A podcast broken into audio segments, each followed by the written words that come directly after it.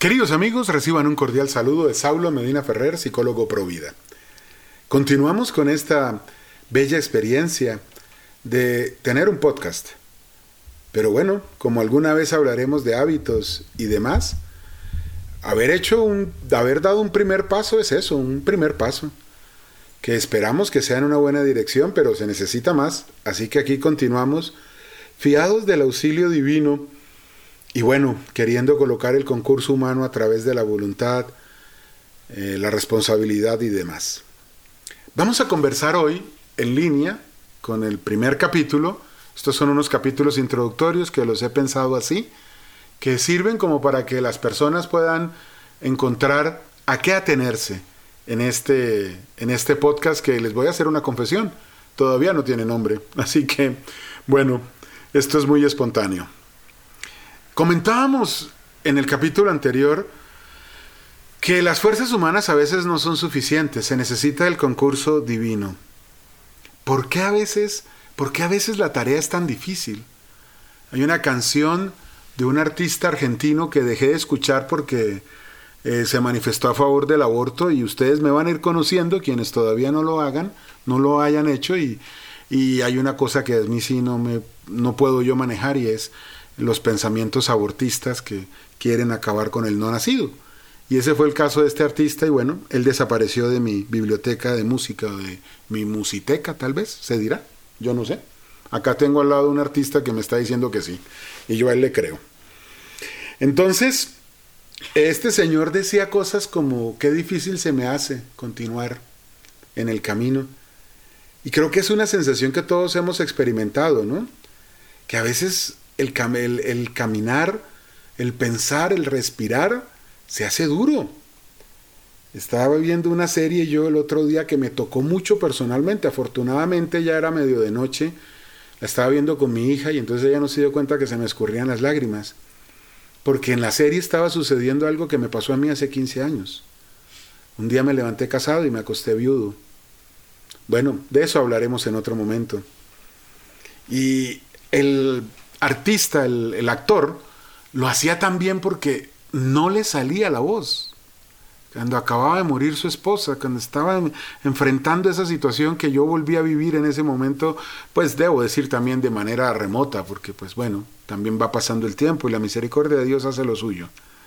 Entonces uno dice, ¿cómo a veces le cuesta a uno hablar, caminar, intentar algo en la vida? Y una de las razones por las que eso es tan difícil es porque tenemos heridas, porque nos ha ido mal. Tratemos de dar respuesta en el capítulo de hoy a por qué a veces es tan difícil, por qué a veces nos hacen tanto daño o nos hacemos tanto daño. Comencemos con una reflexión bonita, sencilla, pero muy útil. El ser humano tiene dos facultades que Dios le concedió al crearlo. Dos facultades que se las legó, que se las dio de su propia naturaleza. Si una vaca está preñada, esperamos que al momento de parir tenga un ternero. No esperamos una mazorca. O tampoco esperamos un satélite, hablando de la luna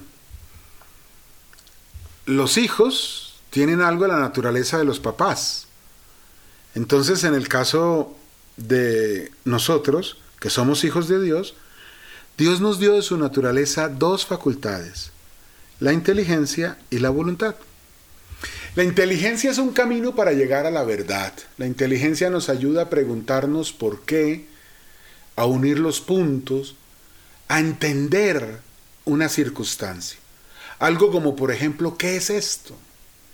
Siempre me gusta poner este ejemplo que lo vio mi papá, y yo a él le creo, lo vio mi papá en EWTN. Ah, yo creo que podemos hacer el comentario, yo no creo que haya problemas. Después me enteraré de cómo funcionan esas cosas en, en donde uno sube estos archivos de audio. Resulta que era el testimonio de un joven sacerdote, que antes de serlo tenía una vida bastante movida y parte de sus dificultades eran que este hombre no solo consumía marihuana, sino que se había vuelto un pequeño distribuidor de marihuana, lo cual ya es un delito y un delito grave en varios países. Bueno, para hacerle la historia corta, un día él se fue de, de rumba, de fiesta, de farra, y los papás sabían qué significaba eso. Droga, problemas, hacerle daño a otros vendiendo la misma droga. Y el muchacho salió cuando se da cuenta que no llevaba la mercancía que iba a vender, la marihuana.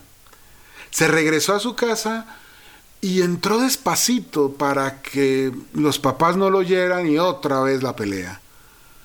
Y cuando se, se da cuenta, agudiza su oído, porque estaba muy pendiente de que los papás no se dieran cuenta, agudiza su oído y se da y, y descubre que los papás están llorando. Rezaban llorando y lloraban rezando. Él se queda quieto y se da cuenta que los papás estaban rezando el rosario por él para que no se hiciera daño en esa fiesta. Y ahí él se da cuenta de lo que está haciendo. Esa es la inteligencia, la que nos ayuda a ver qué es esto. Bueno, ahí de manera dramática, pero eso también sucede en aquella anécdota que algunos dicen que no es cierta, la de Newton, de cuando se cayó la manzana al piso. ¿Por qué se caen las cosas? La inteligencia nos permite recorrer ese camino que es uno, uno de las formas de llegar a la verdad. Pero esa es la primera facultad. La segunda, tal vez más importante, eso creemos muchos, es la voluntad, que es el amor, el querer hacer algo. Cuando ese muchacho vio a sus papás, dijo, ya no más, no fue a esa fiesta, le dio un cambio a su vida de tal manera que en, en el momento de contar lo que mi papá escuchó, era sacerdote. Tremendo, ¿no? Entonces, la voluntad es esa fuerza que nos ayuda a hacer algo que muchas veces podríamos pensar que excede nuestras fuerzas. Ahí podemos colocar ejemplos bellos que todos de alguna vez hemos conocido, como aquellos papás que se esfuerzan de una manera denodada para que sus hijos puedan estudiar y hacen unos sacrificios que a veces los mismos hijos después no, no tienen conocimiento.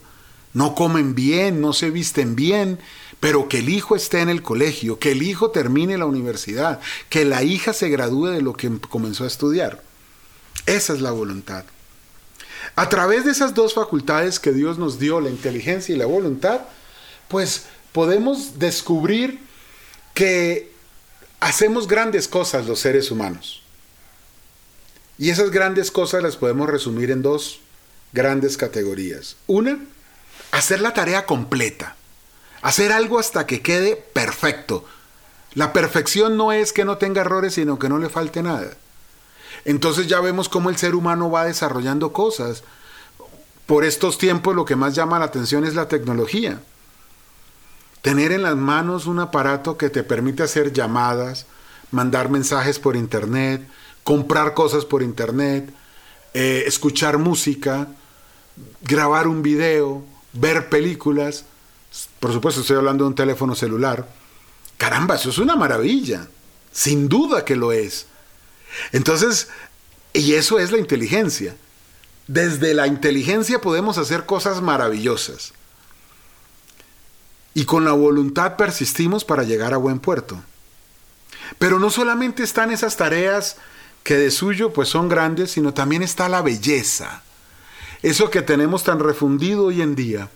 La belleza en la música, la belleza en las artes en general, la belleza en las letras. La belleza es otra forma de manifestación de lo que hace el ser humano con su inteligencia y con su voluntad.